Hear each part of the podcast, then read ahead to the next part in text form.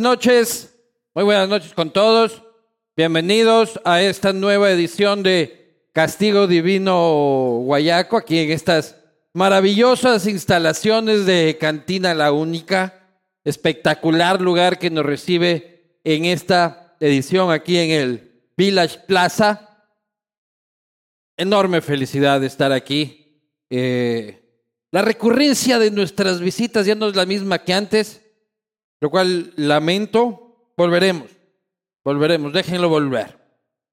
Agradecer, por supuesto, ya a Cantina La Única, Uribe Schwarzkopf, con sus proyectos en Quito y ahora también en Guayaquil, en la zona de Santana, de Hills. Se levanta un proyecto espectacular por Uribe Schwarzkopf. Vino Cono Sur, en este caso nos acompaña un Cabernet Sauvignon, cerveza Latitud Cero, un emblema de la cervecería artesanal ecuatoriana, Corporación Falcones, que nos acompaña y no nos abandona con este espectacular audio siempre y a tiempos en el Castigo Divino Corporación Falcones. Gracias. Cooperativa Andalucía, una de las cooperativas más solventes del sistema financiero ecuatoriano, más de medio siglo en el mercado. También agradecer a Claro. Aprovecha esta promoción de Claro con tus planes, Claro. Contrata un plan por 12 dólares y recibe los beneficios de un plan de 12 gigas libres más 5 gigas de regalo por un mes. Además, incluye, incluye suscripciones gratis. Cámbiate a Claro y usa tus gigas como quieras. Activa tu plan de Claro en nuestros centros de atención o en la tienda virtual. Gracias a Claro que se une al staff de marcas del castigo divino.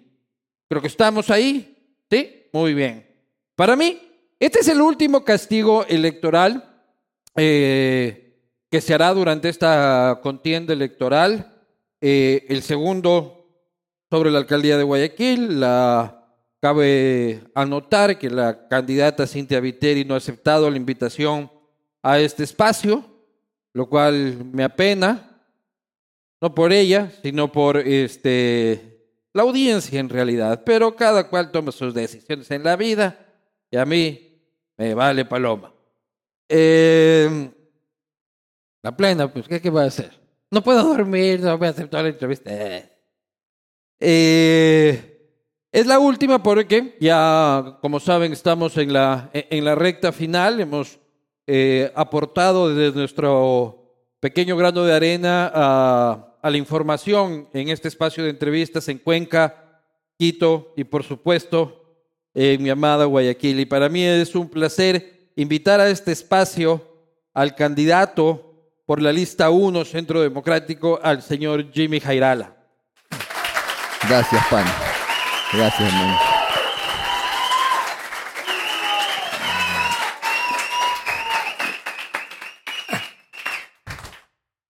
Traje buena barra, ¿viste? A mí no me aplaudió nadie, cuando, cuando entré. No sé, yo también voy a empezar a traer mi barra. ¿Cómo estás, Jimmy? Bien, bien, contento de estar aquí. Tercera vez que estoy aquí en tu programa. Tercer castigo. Y fui el fundador del castigo Guayaco. O sea, fundador fui yo. No, Tú lo que yo hiciste fui fui el primer invitado, invitado. invitado, Ya van a salir ahí socios, offshore. No, no, no, este, Jimmy Jairala y Luis Eduardo Vivaco. Salud, Jimmy. ¿Sabes lo, salud. ¿Sabes lo que se me quedó en la casa? Que Diego me lo había guardado, mi hijo. ¿Qué? Tengo la servilleta de, de tus preguntas de la- del segundo castigo divino. ¿En serio? Palabra todavía. Para no repasar para este no, castigo, sino ¿no? que él, él lo había Claro, guardado. puta, él lo había ¿Qué es lo que pregunta este cojudo? Dice, a ver, pucha, anda, anda, saca Él la la había servilleta. guardado y me olvidé de traerla. ¿Sí? Sí. Oye, ese teléfono, vea eso. ¿Qué, qué virgen es esa? De Luján. La De Virgen Luján. de Luján, sí. Yo soy devoto. Y Y, la- Barcelona, bueno, ya Y sabes. la del ídolo, ¿no? El ídolo. Claro. Eres sapo, ¿no? No, no, yo me, me, me- llama la atención. Se ve un poco cholo, déjame Ah, bueno. decirte. No, Me- mira, no, Yo no pensé digas que te la mucho. venía robando Me así, lo regaló o- una nuera, me lo regaló una Ah, nuera. no, no, no era nuerita. De paso hasta aquí. Este, de pa- Uy, ya le cagué el momento. Nuerita, yo soy de la liga, por si acaso, si quiere algún día este, mandarme un case. ¿Cómo va? ¿Cómo va la campaña, Jimmy? Excelente. Contra viento, mareo y, Marea y pollos. ¿Sí? Muy bien, súper bien. ¿Por qué te, te están repartiendo pollo o qué? Eh, pues, no, no- no habrás visto, pero claro, están de- repartiendo de manera indiscriminada pollos, kit de alimentos, pero Sí. eso es pan Ah, para de hoy. alimento. Y de alimento. Porque acá Nando ya se estaba emocionando. ¿Dónde reparten pollo? Ah. Así. Están repartiendo. Sí, claro, que- pero de, pero de manera indiscriminada, ¿no? Que eso es pan- decía, es pan para hoy y hambre para mañana, ¿no? Sí. Esa no puede ser una oferta electoral, que te doy 300 mil tanques de gas. Eso no es una oferta electoral. Eso lamentablemente es populismo de derecha, Pero tú nunca habrás regalado nada en campaña. pero es que yo no sé si tú, bueno, debe ser que es, es- es normal, tú no has estado metido acá en la campaña, Ajá. pero son procesiones de carros todos los No, días. pero tú en alguna de tus campañas no habrás regalado nada. No, pero no así. Poquito, dice. Bueno, es no, una, es una no, cuestión no, de presupuesto. Yo sí, yo sí lo hice cuando hubo, recuerdo cuando en mi primera prefectura hubo las inundaciones. Eh, ahí sí tuve que ir con kit de alimentos a todas partes. ¿Ya está? Pero, pero esto ahora, la, la situación es diferente, ¿no? Solo porque tú no. tienes para los pollos nomás. Bueno, no, no, la verdad es que no tengo. Mi campaña ha sido súper austera, de verdad. ¿Sí? Súper austera. Oye, yo quería empezar, ya iremos más a profundidad del tema de la campaña. Yo quiero que tú me des la clave.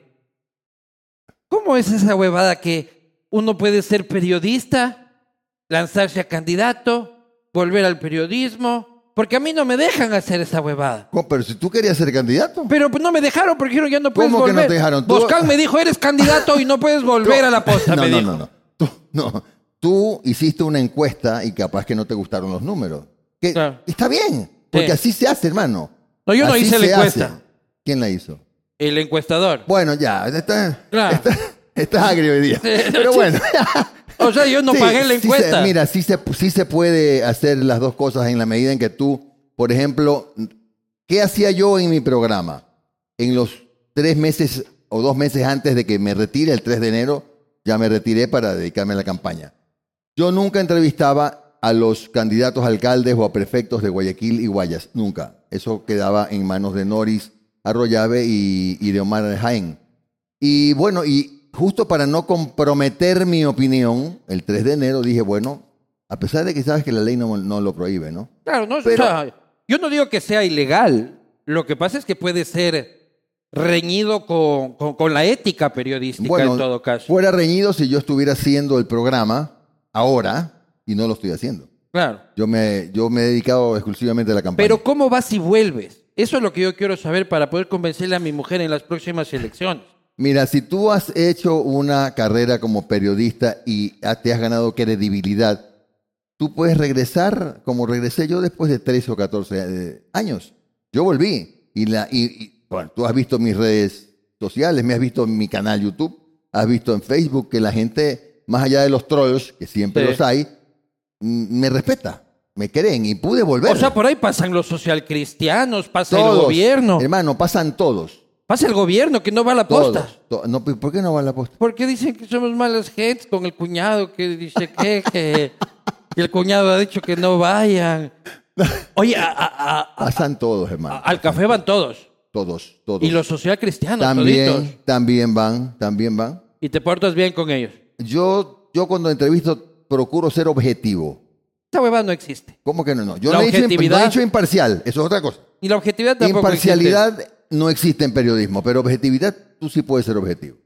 Yo por lo menos sí soy objetivo. Oye, el momento cumbre de tu programa, la lavandería de Norero. Momento Esa fue una... hitsazo de tu programa, hermano. Pero eso fue una bobada que se hizo noticia. Pero Una- es que era noticia. Di que Bueno, no es noticia. Imagínate si ponía Norero la lavandería en la posta. Puta, hasta ahorita me seguirían jodiendo con esa huevada. Fue una, fue una cosa tan, a ver, tan baladí como que un día mandamos a reparar un vehículo Ajá. y, el, y, en, y con- en lugar de pagar hicimos un canje. Oye, yo ni sabía quién era ese señor. Creo que nadie sabía quién era ese señor. Y con 15 días de canje se, se pagó la reparación. Eso fue todo. ¿Pero qué llegó? O- hola, soy el señor Leandro Norero, quiero hacer No, un no, canje. pero que, a ver, esa... ¿Y esa- cómo no le cobras si plata era lo que sobraba, güey? sabía, pues. Esa Claro. vaina era conocidísima, ese ni no sé cuánto, era muy conocido en Guayaquil. Ah, tú ya habías sido cliente ahí. nunca, nunca, nunca. Vos sabías, así. Pero era conocido, era un negocio conocido. ¿Y no te dejaron el carro ahí con unos paquetitos? No, nada, nada, nada, ¿Un nada. paquetito divertido? Absolutamente no. Oye, pero tú luego de que sale el escándalo dijiste, puta madre, este era auspiciante. O si no, ya cuando se hace el escándalo había- te das no, cuenta. ya se había- es- fue 15 días. Eso fue fugaz. ¿Y qué, ma- qué mandaste a reparar? Un vehículo de que Pero, pero- pero ¿qué tenía el vehículo? tenía un, Un doble fondo que no, había quedado bien, de puta.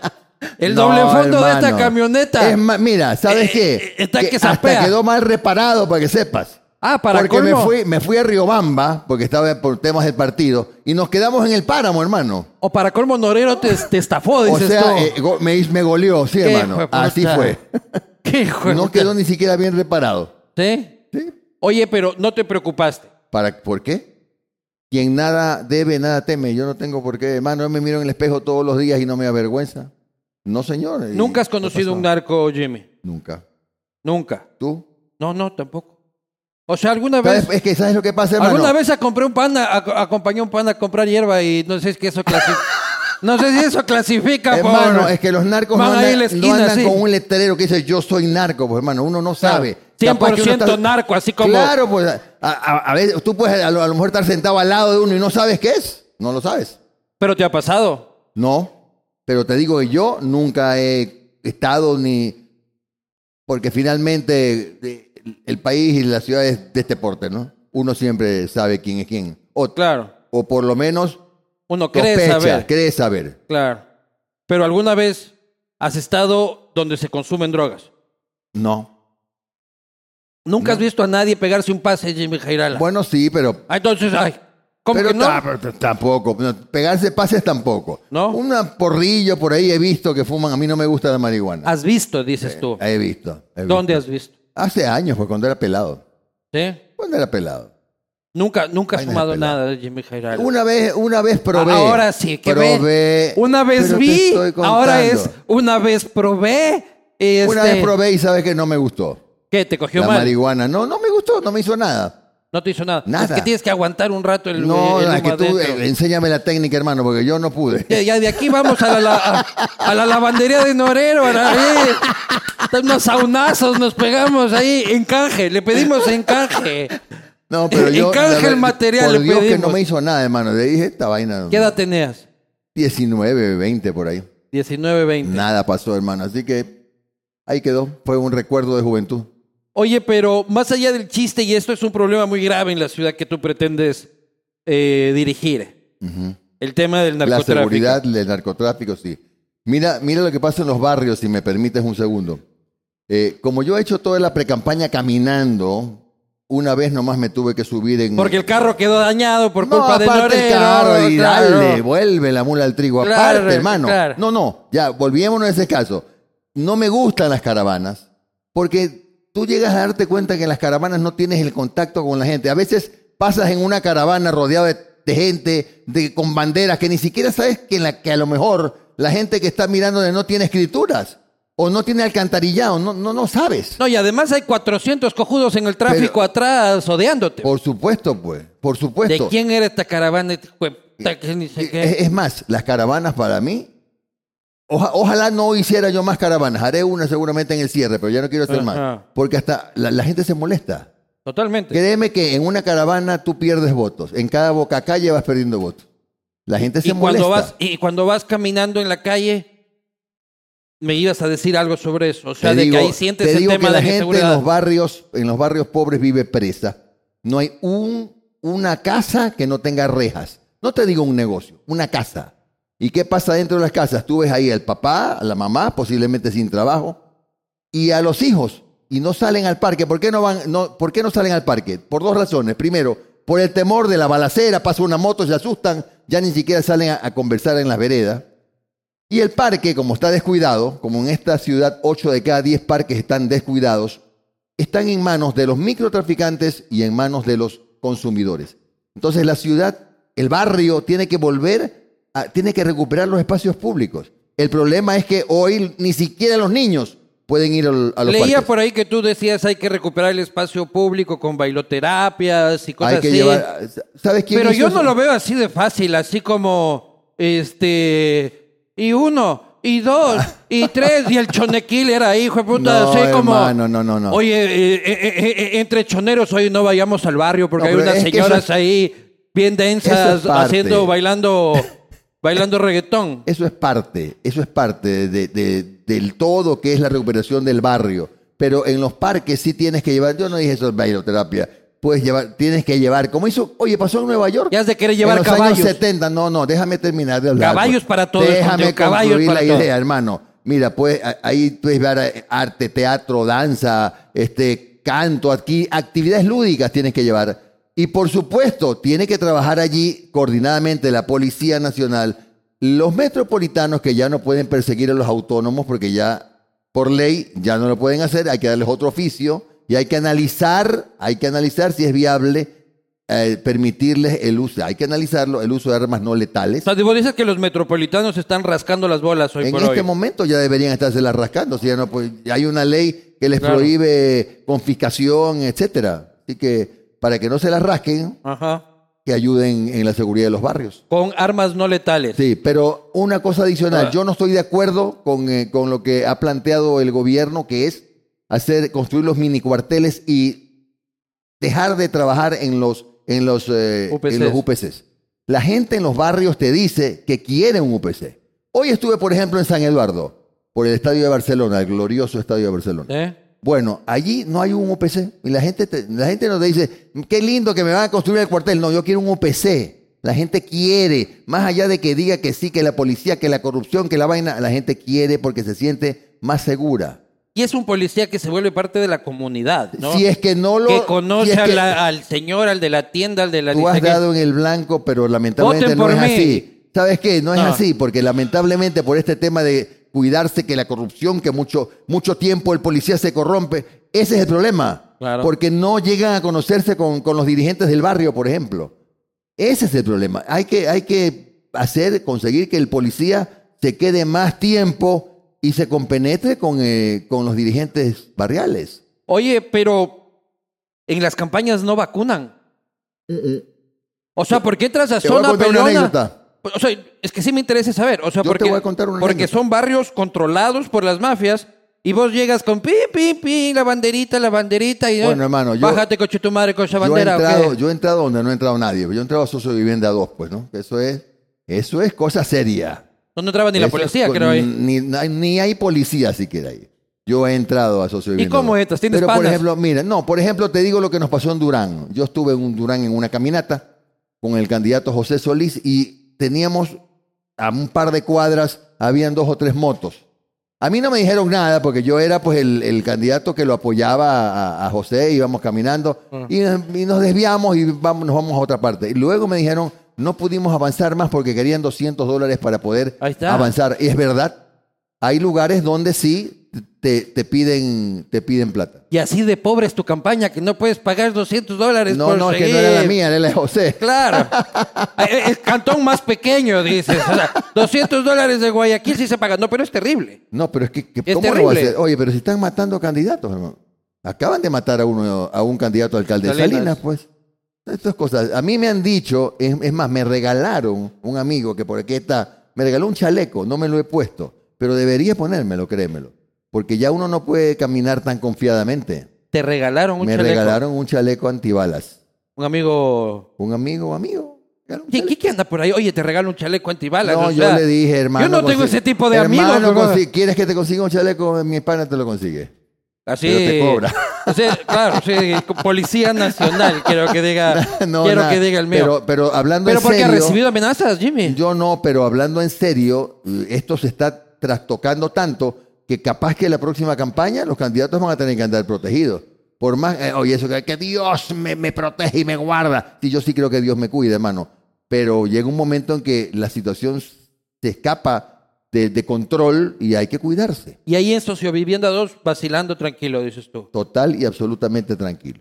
¿Pero qué? ¿Ellos se guardan para no hacer la foca? Porque no es que Sociovivienda tú está ti- todo no, y vos llegas. No, no, no. Lo que pasa es que ahí se hace un trabajo territorial previo. Ah, tú mandas avanzada Avanzada y... con los 200 dólares. Y no, sin plata, nada. Y, y los dirigentes, los dirigentes son del propio barrio, de socio de vivienda. Entonces ahí te cuidan. ¿Ves? Entonces Pero tú- se negocia con ellos. pero no es plata. ¿Qué se negocia? Te pide permiso. Te pide Te permiso a las bandas. Te tienen que dar permiso para entrar. ¿A quién le pediste permiso? Yo no, yo tengo mi gente de territorio. Tu gente y de se territorio, encargó- ¿a quién le y se encargó de pedir permiso a los dirigentes de socio vivienda y los dejaron entrar. No, Dejaron los de- entrar. no, a los que hay que pedir permiso son a los No, pues, que dirigentes yo- de eh, socios esos vivientes. detalles ya. Tú no preguntas. Yo lo que sé es que pude entrar y pude trabajar el territorio O tranquilo. sea, lo importante es que pudiste salir, no que pudiste entrar. Las dos cosas, pude entrar y pude salir. Claro que sí. Oye, las estructuras criminales.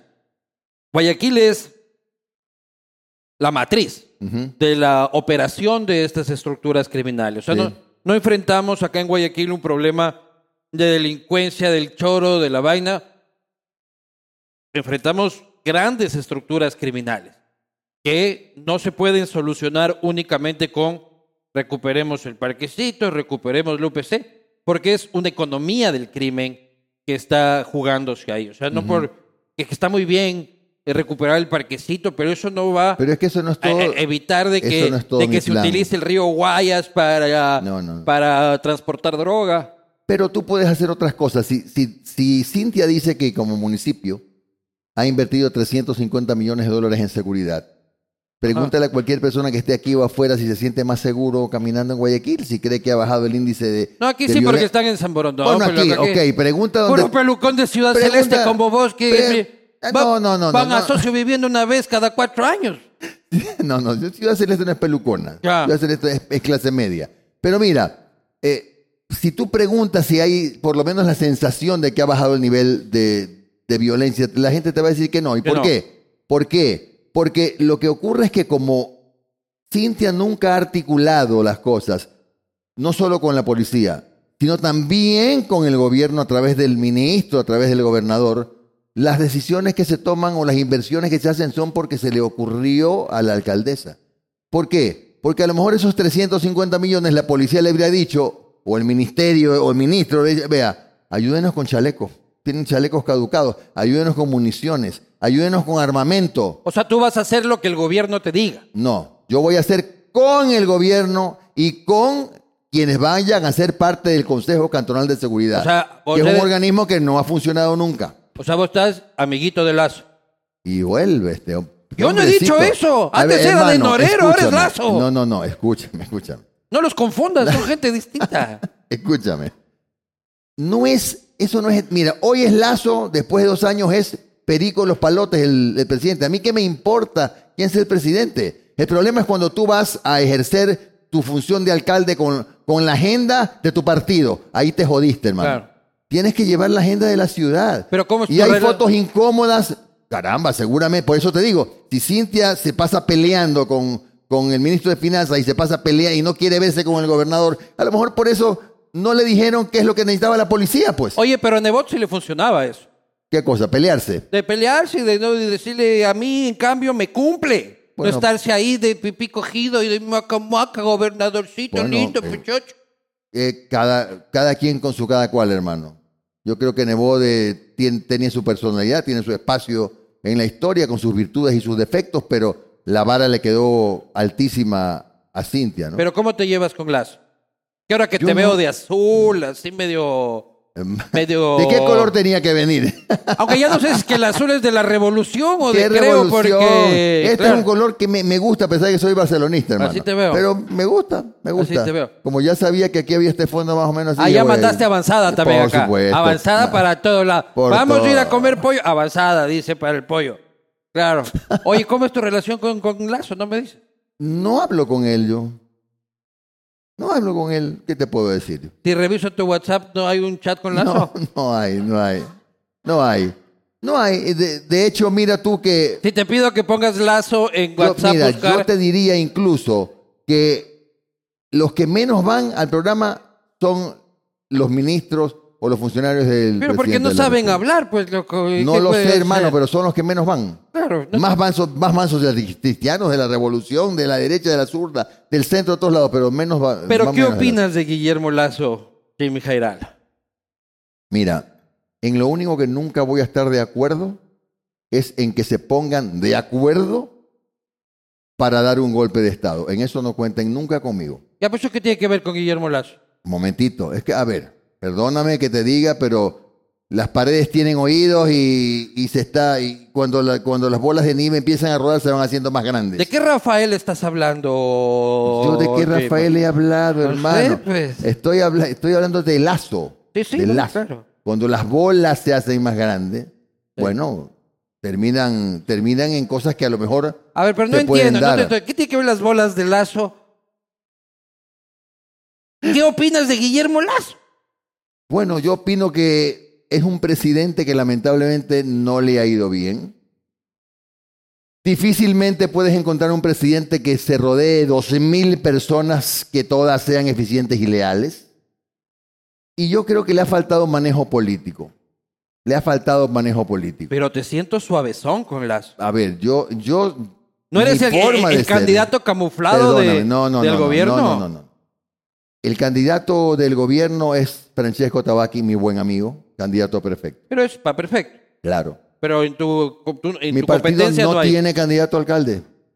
Eh, el partido de él no tiene candidato a alcalde. Ni el tuyo a Tampoco- prefecto. ¡Qué tampoco- coincidencia Oh, sí, de sí, la vida! Ah, Coincidencias hay de otros la vida. partidos que tampoco tienen candidato. Hay tres o cuatro partidos que no tienen tampoco candidato alcalde. No eres el candidato del gobierno, Jim. No, señor, no soy el candidato del gobierno. Porque yo te pregunto, porque tuviste con Paco, con Lenin, con Correa. Ahí Entonces, te- a- a ver. no me Te sorprendería. cuento, te cuento para, para, para ir aterrizando en el tema.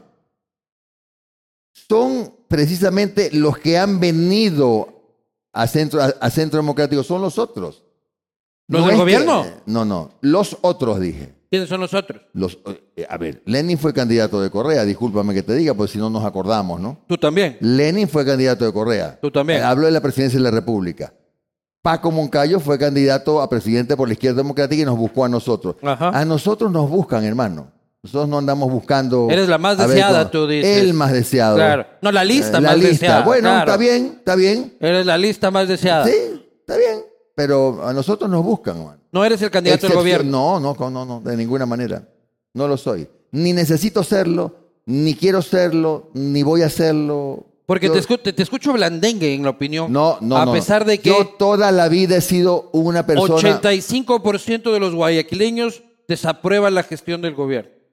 O sea, que a ti te haría feliz que yo lo despedace a las... No, no, a mí nada me hace feliz. No, yo sé. Yo ya no encuentro la felicidad en la política. Ese es tu problema, Yo, yo- ya he trascendido, Jimmy Jairala. Yo ya no busco la No, no. felicidad en Lo la que pasa es que yo... so- Mira, mi forma de ser es esa.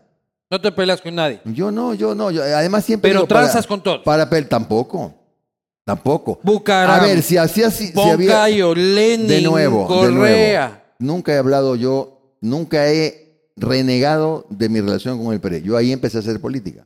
Luego. Bucaram es tu amigo, Abdalá es tu mi pana. amigo, sí, sí, es mi amigo, yo lo respeto mucho. Pero es tu pana de que, de que una No, parrillada, no, loco. amigo de, amigo de repente, una conversación, nada, nada más. ¿De qué conversa? Veamos el chat con Bucaram. Esa huevada debe ser full porno, loco. A lo mejor no. No me No, enseñes hermano. esa nota. Él me manda los tweets que sube y cosas de esas, Claro. nada más. Luego de eso, fundé mi movimiento, que no alcancé a, a inscribirlo para la primera prefectura, pero sí lo hice para la segunda prefectura.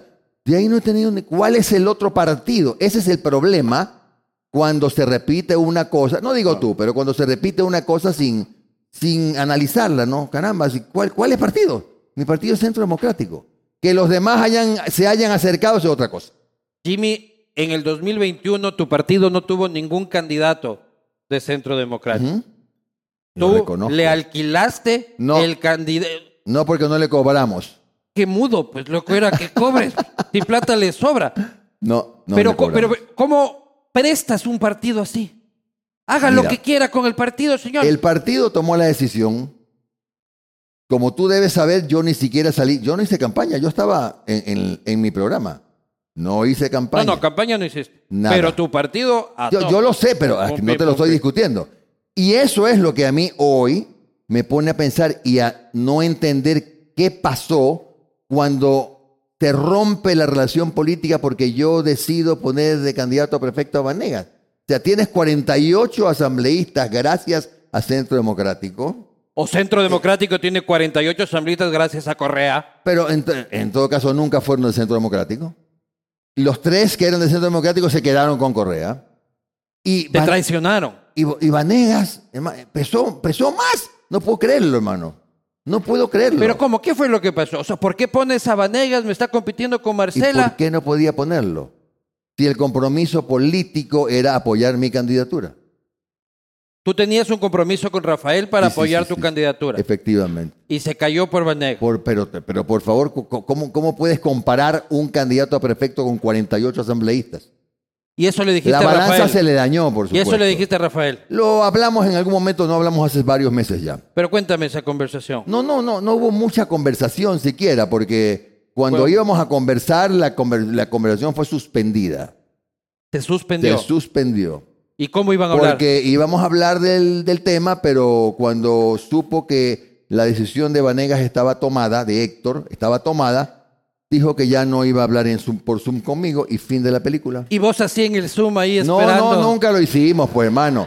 Solamente por, inter- por interpuesta persona, nada más, ¿no? Pero no, nunca, nunca hubo, nunca hubo ni la invitación siquiera al Zoom. Pero sí sabes lo que me estás diciendo. O sea, tenías un acuerdo político con Correa que entiendo viene desde el 2021. Pero Te si eso es- eso te- es público, Te hermano. presto el partido para Que me apoyes. sí. Sí, Eso es público, eso es público. Y ahora mira, y, eh, es más, hoy te digo, ya es periódico de ayer, hermano, ya, ya tienen su candidato, que es Aquiles, ya está haciendo su campaña, yo estoy haciendo la mía por mi, por mi cuenta, libremente, Y- sin, ningún, sin ningún tipo de relación política ya con, con eh, el expresidente Correa, y, Y estás y ya, cab- ya y es estás- periódico de ayer. estás cabreta con Rafael. No, no, yo no estoy cabreta con Rafael. Tú sabes, hermano, yo soy Tú tienes tu soy corazoncito onda- de Rafael yo con soy onda- Rafael. yo soy onda suave, hermano. No, no Sí. tengo por qué pelearme. En la política tú tienes, tú debes aprender que tienes contendores, no enemigos. Ah, Hoy es mi contendor, no es mi enemigo. pero ni, aquí, ni- ni Cintia es mi enemiga. Aquiles es mi te, quita votos a ti. No sé, yo te digo que lo- a mí me parece que no han entendido todavía algunos políticos en Guayaquil que yo tengo mi votación propia. A mí me parece un error. No, Hay Jimmy Jairalistas. pero bueno, los hay. Y lo verás tú en esta, en esta elección. Y lo verás tú en esta elección. Tienen que entender también y, y respetar el hecho de que yo tengo mi votación propia. Oye, y se cabrió Rafa por Vanegas, o sea. Sí, por eso fue. Por eso fue. Y ahora ni Vanegas está contigo. ¿Y por qué no vuelves a mandarle el link de Zoom? Puta.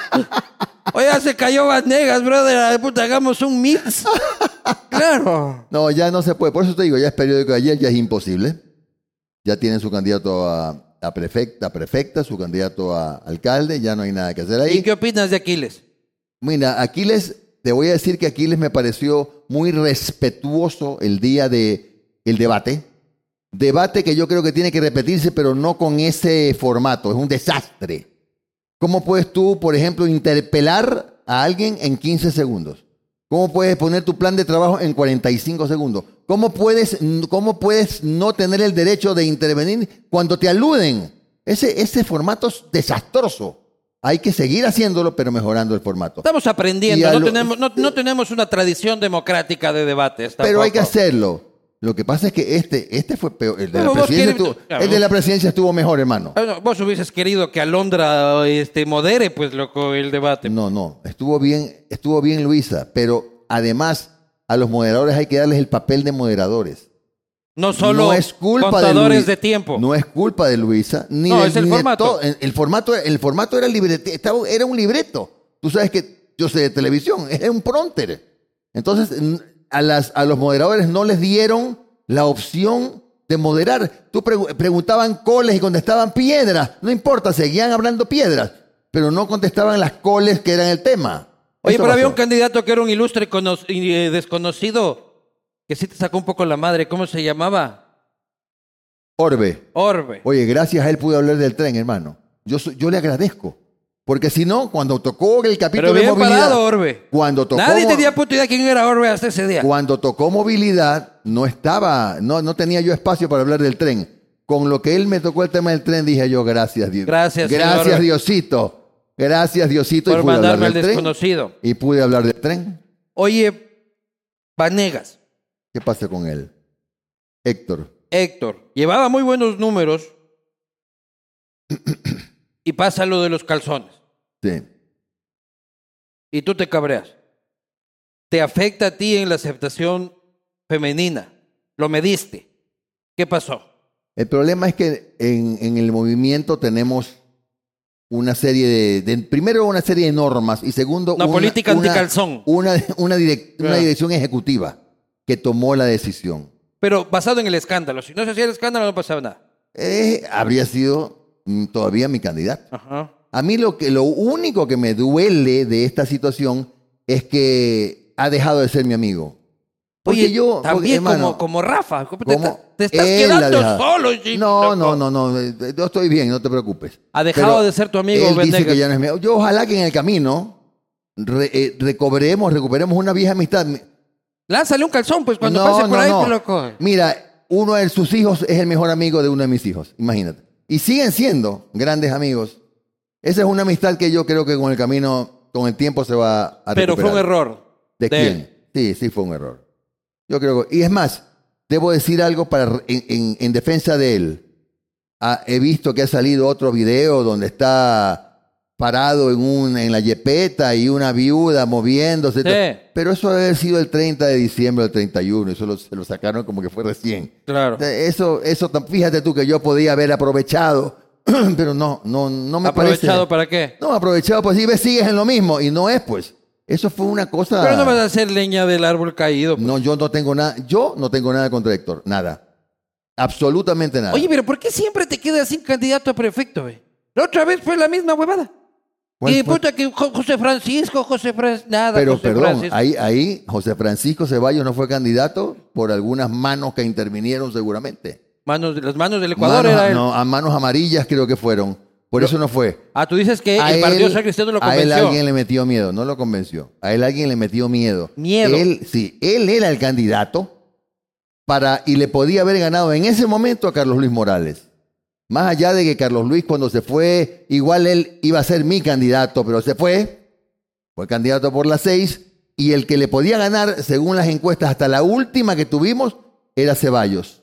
Así que ahí hubo una mano extraña Oye, pero que lo hizo cambiar de opinión. ¿no te has puesto a pensar por qué todos me dejan? ¿Qué tengo que ver yo con.? A ver, Ceballos era parte de un. Ceballos, grupo- Carlos Luis, Vanegas, Correa. Pucha. que- No es ah, que- no hay algo en ti que... No. que... A ver, yo soy una persona de convicciones, hermano. Y en eso yo soy una persona absolutamente recta en esas cosas. Y lo que no funciona conmigo, no funciona, hermano. Yo no tengo por qué. En el caso de Carlos Luis Morales, ¿qué podía hacer? Amarrarlo a la pata de mi escritorio. Nebot le hizo una dirección para él, que no existía, que se llama la dirección de no sé cuánto De rural. deportes. No era- No, no, una dirección de Ah, de desarrollo rural. era la que estaba contigo. Y se fue con, un- con algunos eh, colaboradores míos, se fue. Se fue. ¿Qué podía hacer yo, hermano? Nada, nada más que cuando pasó lo que pasó, que fue una desgracia. ¿Cómo viviste tú Después- ese desenlace? A mí me dolió mucho porque él era mi querido compadre. Y yo decidí olvidar todo el pasado, ese espacio en el que él no estuvo conmigo, las cosas que le hicieron hacer contra mí. Este, lo olvidé, hermano.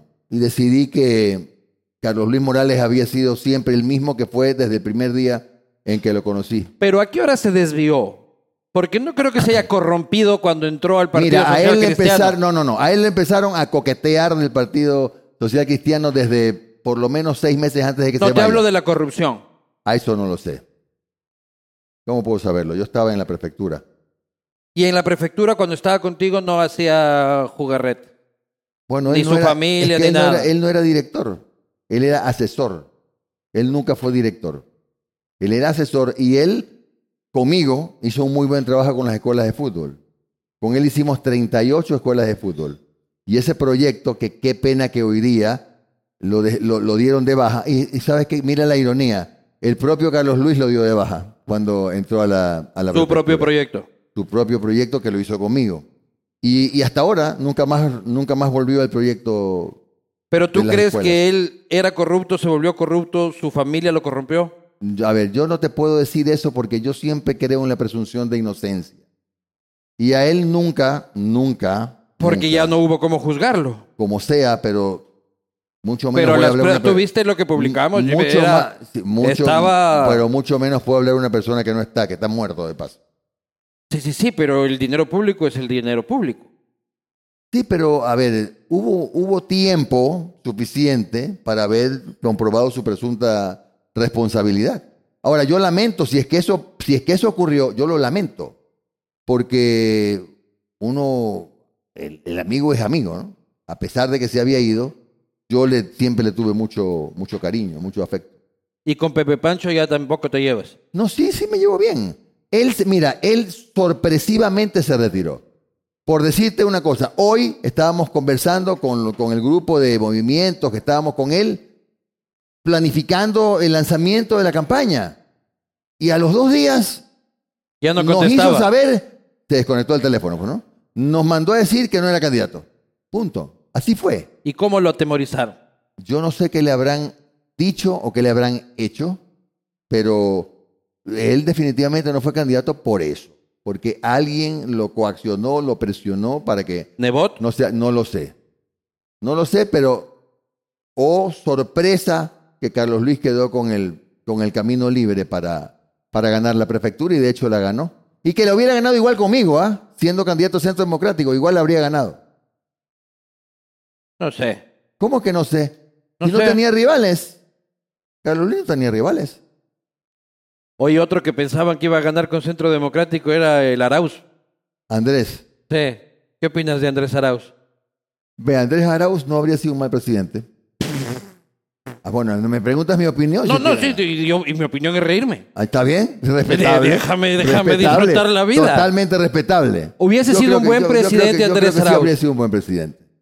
Y ahora tu sí. pana Lazo, ¿qué va a decir de que digas eso? Nada. Luego te va a dejar también Lazo, loco. No, él tiene que respetar. ¿Cómo que acaso está conmigo? No él, sé, pues. él seguramente va a respetar mi opinión. Como yo respeto la, la de. la Un de buen Lazo. presidente, Yo creo que habría sido un buen presidente. Este, pero hay que. pero un pésimo candidato. Pero hay que ser. A ver. A él, incluso, muchas personas, cuando iba a ser candidato, le dijeron al expresidente Correa que había cartas mejores. Y de hecho, hoy hay, veo figuras importantes que pueden, que pueden ocupar el espacio de la candidatura del partido de, de Rafael Correa. Pero eh, finalmente el que toma las decisiones en la revolución es él, es Correa. Punto. ¿Y qué, qué otras figuras dices que ves? Hay un chico verduga que me parece una buena carta, no, no sé si, no, no es Abraham, es el otro, que vive, lamento olvidar el nombre, pero... Un chico Aquiles también, ¿no? No, Aquiles, Aquiles está bien, mire, Aquiles está haciendo un buen papel como candidato y va a quedar bien posicionado como candidato. Perdiendo gana, dices tú. Perdiendo gana, por supuesto que sí. Yo lo veo, por ejemplo, con proyección a la Asamblea, Aquiles.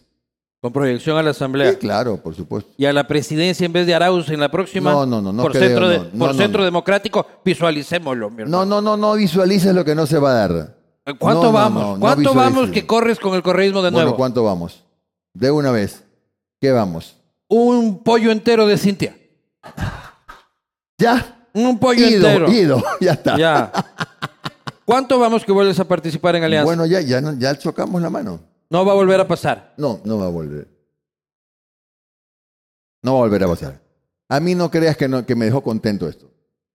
El haber, eh, el haber tomado una decisión de semejante naturaleza cuando realmente el, eh, el presentar un candidato a prefecto no tenía ninguna relación de peso político frente a haberle dado el vehículo para que ponga 48 asambleístas. Es que No imagínate el grito en el cielo que ha de haber puesto la Marcela, loco.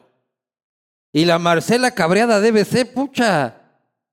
Toxic, No toxic. sé, loco. pues tú has de saber, hermano, tú la has Y- entrevistado. no, no, yo no la he entrevistado. No, ella no me- ¿Nunca? no me acepta una entrevista a ella. ¿Y por qué? ah? No sé, mi hermano. Ya ves, te están dejando solo. Me está, no. Esas compañías nunca las he tenido yo. Pero habrá puesto el grito en el cielo, ¿no? Ella, ¿por Sí. qué? Porque le pusiste a Vanegas. ¿Quién más habrá reclamado por Vanegas? Bueno, no lo sé, pero... Sí, no lo sé. sí, No sé si habrá sido una, eh, un enojo de ella o de Correa. No lo sé. Oye, otro pana que va full a tu programa y no va al mío. ¿Cuál? Este, Leonid, Abascal. Leonidas César. Leonidas Ah, César. Leonidas- a ese le gusta ir a mi programa. Le encanta ¿Y ir a por tu qué no pro- viene donde ti? Porque dice Sí, que... lo he visto. Una vez creo que estuvo. Una vez, pero luego ya dijo que soy le como la sacado la víbora, madre, ajá. pues, hermano. Sí. Oye, ¿qué opinas de él? De Leonidas Isa. Es un buen dirigente, pero yo no estoy de acuerdo ni nu- y nunca, ni nunca estaré de acuerdo con la violencia en las eh, manifestaciones. Nunca. Pero es un buen dirigente. Estoy o sea, de si acuerdo viene... con las reivindicaciones que reclama, pero no estoy de acuerdo en la forma en que las Pero reclama. entonces, si es que viene tranquilito, tú le abres el puente para que venga lindo hasta el 9 de octubre. ¿Y tú crees que iba a pasar a alguna cosa de esas, hermano? ¿Cómo? De O sea, que- digo, si es- te estoy diciendo, si es que él viene tranquilito, tiene esa abogada que le gusta tanto de la molotov y la pendejada y Pero el si no hay necesidad de que pasen con, con 500 este, covidearios, si se puede dialogar, hermano. Pero Problema es que- permitirías en Guayaquil una manifestación de Leonidas Sisa. no sé. No se me ha ocurrido que tiene, qué, qué manifestación puede ser en Guayaquil, hermano. Manifestarse, bajar desde, ¿Sabes que no? desde sus comunidades. Si yo- cuando yo sea alcalde, yo lo invitaría a hablar conmigo primero. lo vas a invitar a- Yo al lo invito a conversar. Si quiere hacerme una manifestación, te, le rompo la manifestación hablando. Conversando, porque soy un hombre de diálogo. Mira. Te la lo- rompes, dices tú, lo- a... la, la a- a- manifestación. Sí, claro. En los, en los ¿Qué más 10 estaba años que- diciendo yo, En los Jimmy 10 años que fui perfecto, tenía un alcalde yo, uno. Y como yo soy un hombre de diálogo, yo soy un tipo conciliador, desde el colegio, hermano, yo no tuve ningún problema en esos 10 años. Ya, ya, pero otra cosa es ser alcalde de Guayaquil y lo sabes. Vas a permitir, si es que él te pide y te hasta lo hace por la ley, solicita. Es que tú estás hablando de supuestos. Claro, pues.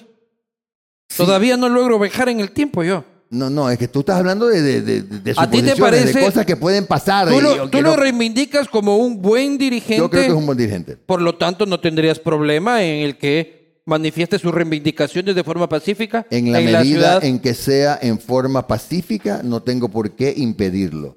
En la medida en que sea en forma pacífica. Y una vez que haya hablado conmigo y hayamos convenido que sea de esa forma. Pero te digo que como veo, la, como veo que viene la mano, las manifestaciones van a seguir siendo en Quito. Ah, tú fresco acá, dices tú. Yo fresco y, habla- y hablaste con Leonidas para que No tú- he hablado para con que él. no vengan, para que no vengan por acá. No he hablado con él, pero Pero hace un ver, rato te manifestabas en contra del golpismo. yo nunca he estado de acuerdo con golpes de Estado. Pero eso Jamás. le, eso le encanta a Leonidas. Pero a mí no. Yo estoy absolutamente opuesto desde el primer día. Todos los golpes de Estado, y lo, y lo hice como periodista, han tenido mi absoluta oposición, hermano. Todos. Porque si tú eliges democráticamente un presidente, te lo calas hasta el último día. Así de sencillo. En O eso sea, soy terminante. Hay que aguantarse, dice, hasta el final. Pero, a ver, hay, hay mecanismos democráticos. Claro, pues. Pero, pero Si un ni el matrimonio es pero, hasta el a ver, final, hermano, loco. pero un mecanismo democrático. No te que aguantarle a lazos y ya con las otras aguanta a mi mujer, un, loco. meca- que- un mecanismo democrático no es lo que le hicieron a Bucarán, por ejemplo, pues hermano, declararlo loco 40 as- eh, diputados, pues, ¿qué tipo de democrático es eso? Pero sí hay otros mecanismos Pero democráticos. hay, pues, bueno, la muerte cruzada, por ejemplo, es una manera de que el presidente ya dé un pasito al costado. ¿Y te gustaría eso? ¿Mm? ¿Tú crees que Lazo tiene que retirarse? Yo creo que si, si Lazo ve que se, le escapa del control la nueva mayoría de la Asamblea, Sociedad Cristiana, Revolución Ciudadana, y otros más que se les han Tus cuarenta y pico de legisladores, hermano. los 48 y otros más, a lo mejor, a lo mejor puede pensar en la muerte cruzada. Pero yo no estoy en la mente de Lazo. Sí, no, yo también. estoy en la eso. Yo, yo mía creo nomás. que hay que hay que aguantarse lo que uno elige hasta el final, dentro de lo posible y, y también condenado Ni- el golpe el golpe de. Oye, pero en tu campaña está Valerio Estacio, Claro. pana de Hoy es Isa. pastor evangélico. Claro, pero en el, en, el, en- en el paro de octubre de 2019 fue hasta detenido por el gobierno nacional por actividades de conspiración. ¿De qué- cuál conspiración? Ah, fue, fue detenido, ¿Qué Valerio. hizo? ¿Pero qué hizo Valerio Estacio? Haber salido a protestar, eso no era ningún acto conspirativo. Yo lo conozco a Valerio Estacio, es un hombre pacífico. Es un hombre que, claro, tuvo su pasado que él mismo lo reconoce. Pero hoy es un hombre pacífico totalmente. ¿Y qué hace en tu campaña? Él es uno de los, de los activistas del Distrito 2 y del 1. Él, me- eh, él es parte de la organización de la campaña, Valerio. ¿Y qué le, o sea, es parte, parte de la es campaña? parte de la campaña, sí señor, el pastor Valerio Estacio. ¿No le vas a poner la dirección de legalización de barrios? Dime, No, por no, favor, no. loco. Pero lo que sí te ese digo, favor, lo que sí te digo que voy a hacer, porque la gente no conoce a fondo porque no camina, es que yo no puedo permitir que haya tanta gente todavía en Guayaquil sin escrituras, este Luis Fernando. Hay Luis gente Eduardo, que tiene, Luis Eduardo. Luis Eduardo, perdón. Hay, hay gente que tiene viviendo 30 años en, en sus casitas sin escrituras. No puede Sí. ser, pues. El problema está, es que al- para el municipio es un mal negocio, entre comillas, porque si le das escritura tienes que darle servicios. Claro. Pero hay que hacerlo, pues hermano. Oye, pero también vas, invades y te toca Ya no, legalizar. ya, no, ya no pasa eso. Ya, ya la gente que tú encuentras en los barrios Ya periféricos. no pasan las invasiones. No, hermano. Ya le dijiste eso a Valerio, porque se va a bajar de la campaña si le dices eso, loco. Es que tú no conoces a Valerio Estacio hoy. Todas El los, pastor. los secto- sí, es un, es pastor. yo sé es que un es hombre de Dios. Todos los, todos los, eh, deberías entrevistarlo un día, inter- sería interesantísimo. Cuando fue candidato del PRE y lo, entrevisté, claro. Bueno, to- Uy, yo to- conozco unos hombres de Dios que son yo también. bien divertidos. Ah, Yo también. Bueno, este, todos los barrios periféricos, en todos los barrios periféricos, ya no se han extendido las invasiones. Ya tú encuentras casas, gente que dice, ¿cuántos años vive usted aquí? Ocho años. Y sin escrituras, sin servicios básicos. Ya no o sea, tú dices que. Guayaquil no está siendo todo, ya, ya no es, polo antes. de, no, ya de no migración. Es como, no, no, no, ya no es como antes. ¿Y a dónde se está yendo la gente? A Quito. Vaya usted a saber, hermano, pero ya no es como antes. Aquí en Guayaquil las cosas han cambiado bastante. Te ¿Sabes digo qué es lo que pasa? Yo recorro Guayaquil. Yo creo que están ya, o sea, ya Guayaquil no da más. Entonces yo creo que los polos atractivos de Dime, dime Tierra a dónde, Central, a, a- a dónde va a Durán. crecer Guayaquil. A Du- sí, mucha gente se va a Durán, efectivamente. Se está yendo a Durán, a Yaguachi. Están yendo para allá. Pero ya para todo lo que va a Guayaquil ya no tiene mucho- Gran Guayaquil. Además, mira, además, ¿sabes lo que pasa? Ya la gente se da cuenta que si va a invadir, no va a tener servicios básicos. Mira lo que pasa en Monte Sinaí. Oye, hoy día estuve en San Eduardo, que es una comunidad que tiene 35 años, cerca del Estadio de Barcelona. Calles asfaltadas. Y el 80% de las casas no tienen escrituras. Pero calles faltadas. Entiendo que... Tenemos carreteras. Ah, no, maravilloso. Calles Claro. asfaltadas, pero sin escrituras. Claro. Entiendo que es por algún conflicto que hay con la beneficencia, cosas por el estilo. Ah, entonces hay un que tienen- justificativo. pero, tienen que, pero tienen que arreglarse. No puede ser que, por ejemplo, la, mon- la gente de Monte Sinaí pague el agua más cara del Ecuador, pues, hermano. La gente de Monte Sinaí pague el agua más cara del Ecuador, entre 5 y 7 veces más de lo que tú o yo pagamos en nuestras casas. Eso no, no hay derecho. Oye, pero hay un conflicto de la competencia de Monte Sinaí, ¿no? Claro. Eso no tiene sentido alguno. Ninguno. Todavía hay sectores como Ciudad Victoria, como muchas de las cooperativas de Monte Sinaí que no tienen escrituras porque justamente hay un conflicto de competencias con el gobierno. Eso hay que sentarse, hermano. Ese es el problema cuando no tienes capacidad de diálogo. Cintia tiene que sentarse hoy a conversar antes de que se vaya y dejar eso arreglado. Si no lo dejo arreglado, no importa, lo arreglo yo. Yo sí me voy a sentar con quien tenga que hacerlo para dejar delimitado perfectamente. ¿Sabes qué? Ahí no hay discusión para mí. El socio de vivienda no es del gobierno. Guayaquil tiene que asumirlo. Es parte de Guayaquil. Guayaquil tiene que asumir sus responsabilidades. Es la única forma Vas a en que le asumir ga- eso sin presupuesto. No, no, no. Toda, Todo compet- lo que- toda todo lo- competencia viene acompañada de. Pero un aquí no sueltan Pero- un dólar por nada, hermano. Ver. ¿No ves que hay los pobres chapas? ¿sabes qué pasa también? No tienen ni para la Pero, gasolina. a ver, Luis Eduardo, lo que pasa es que también a veces la, la plata se invierte mal. Mira, yo ya hice la comparación, y si no la hice, la, la hago ahora. ¿Tú sabes cuánto cuesta poner agua en Monte Sinaí? Cuesta 70 millones de dólares. Sí, Fuente ya, te, ya- ya te- Interagua. ya te leí eso. Lo mismo que la señora se gastó trapeando Guayaquil. no, no, la señora se gastó 20. 20. Pero el mismo ejemplo lo puedo usar trasladándolo al tren del que no me has dejado hablar. Ajá. No importa. Ya voy a ir al de Tranquilo, hermano, tranquilo. Déjame hacerte la Ya comparación. le está así el, el consultor, el Ferín, habla del tren, No, carajo, no, habla no. del tren. Ya vamos, 45 minutos sin hablar del si- tren. No, no, si hasta le pedí que esté atrás para que no me haga señas. Está- está No, atrás. no, pero ahí está el espejo de acá, yo le veo. que cómo se... El tren, Mira, carajo, no podemos no hablar mira, del tren. cuando, cuando, cuando el tren... Tranquilo, vamos a hablar de tu tren. No, ya te sé, pero déjame darte solo, es que el mismo, es el mismo ejemplo. La señora Cintia se gastó 20 millones en trapear Guayaquil. Y nosotros hemos hablado de subsidiar el pasaje del tren. ¿Sabes cuánto es el subsidio al año para 300 mil personas al día? Para 90 millones de personas en el año, 22 millones de dólares. Eso es todo. Ya. Y 20 se gastó en trapear aceras. Mira tú, el- el- la ciudad no va a sentir ese, ese Va- impacto. vamos a tu tren que te Vamos tiene nervioso. Tu propuesta del tren, mi opinión personal Achácala, dale, dale, dale. y respetuosa, es la típica propuesta del candidato en recta final que dice necesitamos algo monumental, apoteósico, algo que enamore, algo... El hijo de puta de Barrera, perdón, Barrera, con eso nos metió en el metro en el que estábamos este, jodidos los quiteños.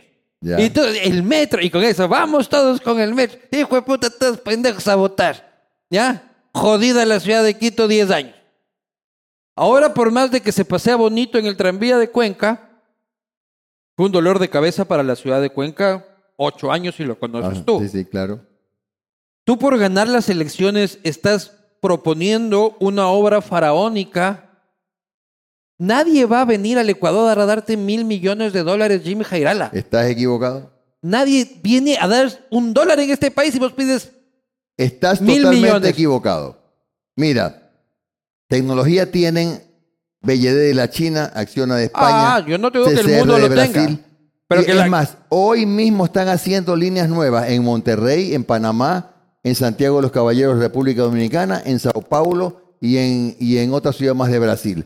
El tren, el tren, tú consulta al, mira, al experto en movilidad que te dé la gana y pregúntale cuál es la solución para Guayaquil. Te va a decir el no, te, tren. no, no te digo que el tren no funcione. Lo que te digo es que nadie te va a poner mil millones, Jimmy ¿Quién te Jairala. dice, hermano? ¿Quién- A ver, si Vamos tú a tener que ir un- no, otra no, A, a- a- a la lavandería Tecnicentro del señor Norero a ver si nos prestan los mil millones. Mira, porque es un, gra- es, un- es un buen negocio para el concesionario. Es una concesión a 30 años plazo.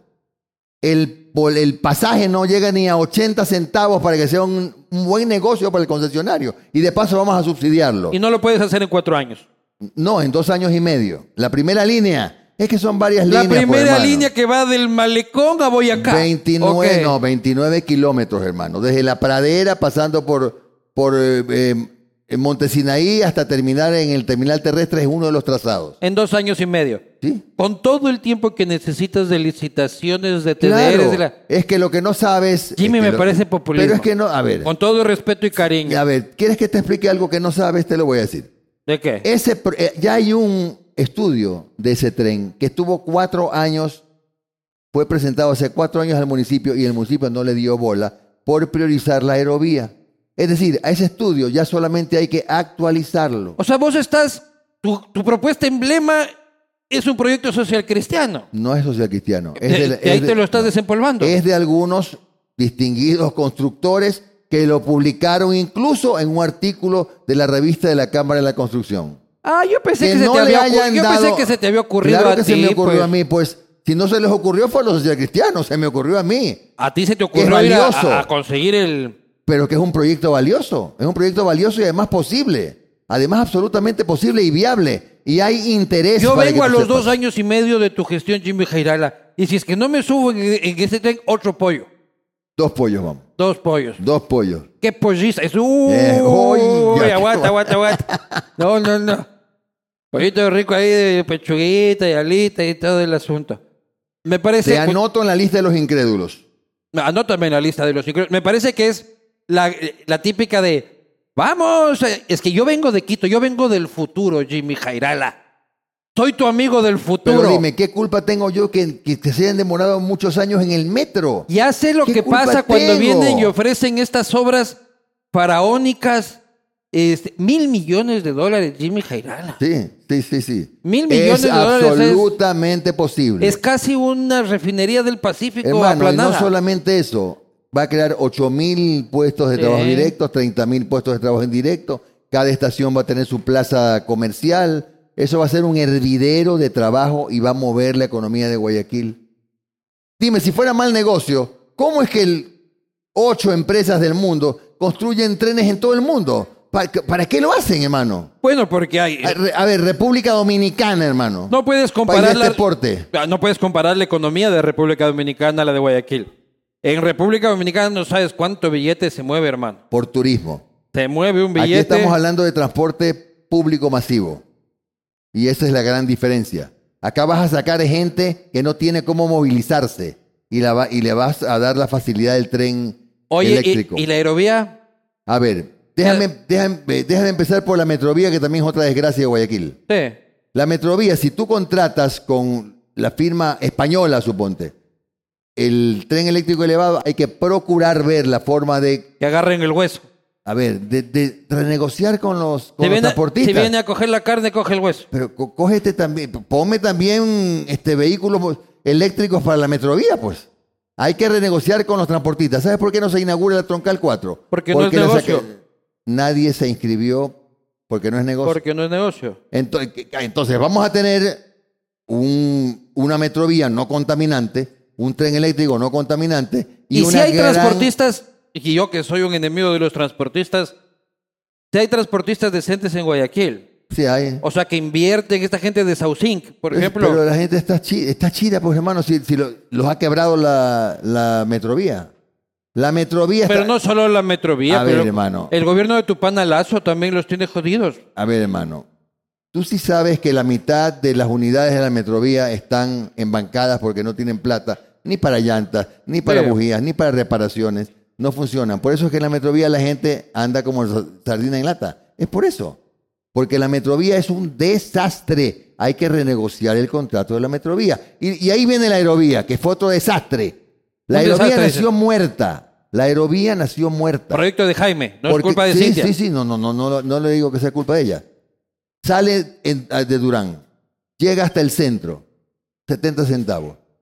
Tra- eres duraneño, trabajas en el sur, ¿de qué te sirve llegar hasta el centro? No, tienes que integrarlo a la metrovía con el mismo boletito. ¿Te has subido, a la, renegociando te el has subido a la contrato. aerovía? Yo, no, no me llama la atención. Está bonito, loco. Bueno, tú te habrás subido, Te pero vas tomaste ahí, fotos, hermano. anda con tu mujer, vas muchando, lindo, Bueno, puta, pues- es bonito. Concluyo que la gente se baja en el centro y camina con el mismo boleto y se sube a la metrovía y se va al sur. Chévere, ahí o sí, sea, sí pues. funciona. Ahí sí, claro que puede funcionar, pero así. Pero si tiene que gastar 70 centavos solo para llegar al centro, no funciona. Si es que ganas de alcaldía, ¿cuántos minutos te vas a demorar para llamar a Mocolí? Yo no voy a, no tengo necesidad de llamar a Mocolí, ni tampoco voy a decir que me voy a demorar 100 minutos en componer la ciudad. No, no, te estoy ¿Sabes diciendo. por qué? Porque la ciudad No le rayes a tu pana lazo. no lo estoy rayando. Te loco. estoy diciendo, ¿sabes cuál es el problema más grave de Guayaquil? No tener plan de desarrollo. Ya, pero no, te hice otra pregunta. ¿Cuánto ves, tiempo te vas a cuando Te digo demorar? algo interesante, me No, desvías no, esto. vamos a ir a tu plan de Ya desarrollo, vamos. todo lo que tú quieras, mi bro. Ya querías tu tren, ya hablamos de tu tren. Me diste dos minutos ¿Querías gracias. Metrovía? Hablamos de tu Metrovía. este. Es imposible. No digo imposible, pero ser un alcalde de Guayaquil y no llamar a Mocolí. ¿Por qué? Por respeto, consideración, creo yo. No, no entiendo por qué, pero... No lo llamaras. ¿Para qué lo voy a llamar? Lo invitaré seguramente sí cuando O sea, haga el plan de desarrollo. Llamar, invitar, lo que quieras, ver, tomarte un cuando- mira, cafecito, cuando haga el plan de- ir a cuando- comer un pollo de Cintia, lo que Cuando quieras. haga el plan de desarrollo, sí lo voy a llamar a él, a la señora Viteri, a ex asambleístas, al- a, la al- a la academia. Pero tienes a respeto la- por Jaime Nebot. Yo sí, sí, sí, sí, sí. ¿Qué destacas de Le, él? ten- le tengo. A ver, hay, hay cosas, hay obras que no se le pueden negar. ¿no? ¿Cómo qué? Por ejemplo, eh, dio servicios básicos a densos sectores de Guayaquil y eso hay que reconocerlo. Eso no lo puedo negar. El aeropuerto, eso no se puede negar. Eh, ¿Sabes, cuál- ¿Sabes qué es lo que pasa? Yo en la campaña pasada, yo lo he reconocido, yo cometí errores que no estoy dispuesto a cometer esta vez. Putear a Nebot. No, no, no. La- la- en la campaña pasada cometí errores En la como lista este. de Ferrín, no putear a Nebot, A ver, punto uno. espera. Punto tres, tren. Punto cuatro, tren. Punto cinco, tren.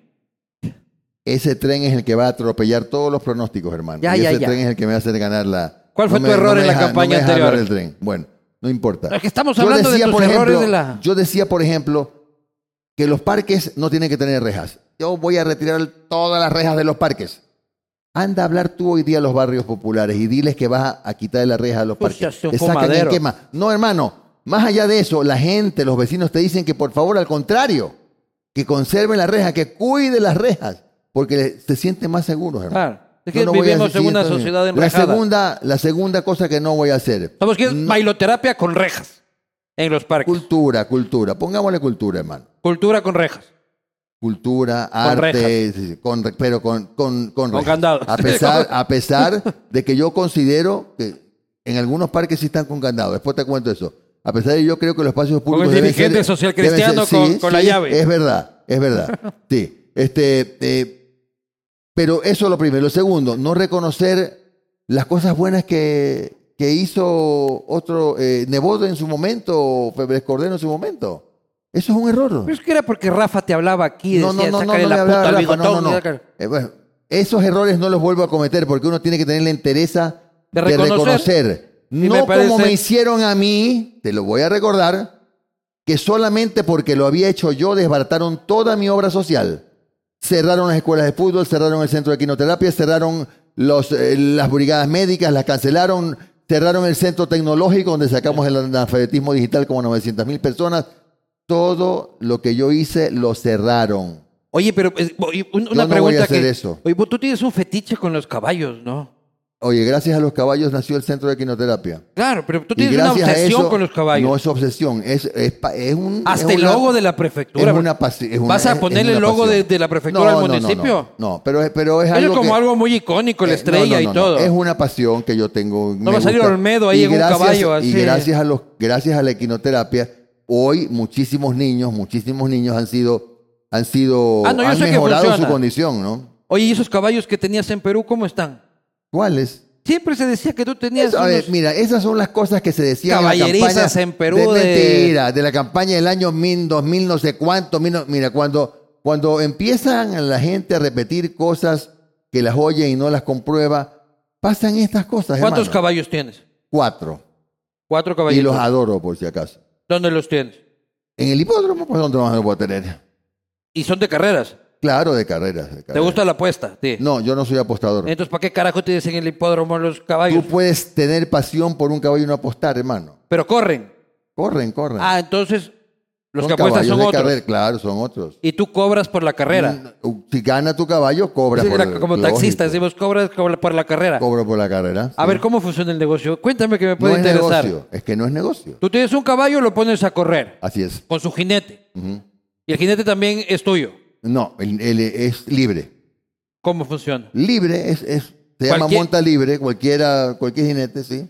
¿Cómo monta libre? Cualquier jinete. Monta libre, cualquier jinete. Hay una. Hay- tienes aquí, este es mi caballo, hay por un favor, grupo hay de- algún hay un jinete. grupo- ay, es que tendría que darte una clase magistral para que es Explícame muy así, largo. eh, Te explícame explico poqui- rápido. poquito. No es que se contrata jinetes. Los jinetes son libres. Tú el- hablas con el jinete, puedes montar el caballo, sí o no, sí, ya chévere. Ya, te trepas. Ahí está. Hay un reglamento, hay una tabla, una clasificación, más o menos un ranking. Y tú pagas porque tu caballo corra. No, es gratis. Tu, tu caballo corre gratis. Sí, Y si tu caballo gana, cobra. ¿cuánto, cuánto cobras? Pues depende de la carrera, 500, 600, 800, 1000 dólares. ¿Cuánto es lo más que te has Depende metido en una carrera? No, eso no es negocio. Nadie tiene caballos por negocio. Ah, ah, lo que puedes conseguir es que no te cuesten, nada más. Que te Aquí no para es, pues. mantenerlo. Ay, ma- hermano, aquí no es como en Estados Unidos. En Estados Unidos, allí sí hay gente que ha hecho negocio con caballos. Caballos que valen millones de dólares. Es Acá que no. como ando viendo los Peaky Blinders, yo decía... No, la hípica acá es, es muy, es otra cosa, es muy chiquita. Sí, cuatro caballitos. La hípica es chiquitita, es muy Sí. pequeña. Oye, Oye, ya nos hemos tomado todo esto. todavía falta un poquito. ¿Cómo tomas, Dios mío? Yo te veo a vos, que estás que le saques y le pones. Tranquilo que hay más, si quieres, no te preocupes. Oye, ¿qué te iba a decir? A ver, te iba a dar tres minutos para que te desates con tu tren. Gracias. Para que luego no me digas que no te he dicho. A ver, Pero si ya me lo hiciste mierda al tren, hermano. pero yo solo hago mi trabajo. loco. A ver, tres minutos ver. que... Corren ahora. Tres minutos de tren. El tren es posible, el tren tiene financiamiento internacional, hay firmas interesadas en invertir, es viable, son mil millones de dólares por lo menos la primera línea. Va a participar la comunidad en la, en la concepción del tren, porque hoy es una línea, pero hay otras líneas que conectarán a Guayaquil con eh, la Vía La Puntilla de San Borondón y con la Aurora. Y va a ser una gran fuente de, de- de empleo. Como te dije, 8 mil directos, 30 mil indirectos. Ya me contaste. Cada plaza va a ser, ca- Ya me- cada estación va a tener una plaza. Ya me dijiste. Va a ser un hervidero, Ya me porque ahí van a estar taxis, buses, eso no te lo había dicho, los alimentadores, y la idea es hacer transporte integral, que se integre con la metrovía y, ¿por qué no?, con la aerovía. Y es la solución para el problema del tránsito en Guayaquil. Me, me debes un minuto. Te debo dos minutos. Bueno, O sea.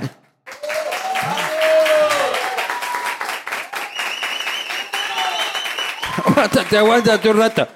Lo hizo en un minuto y repitió el 80% de las es que cosas. ya me habías hecho hablar, pues, hermano. Entonces, y no me estabas acusando de que no te había dejado Pero hablar. yo, iba, yo te iba a dar los nombres de, la- ¿Cuánta de las doble firmas moral, que tiene. compañerito? Te, te iba a dar los, los nombres de las firmas que tienen la tecnología y me interrumpiste.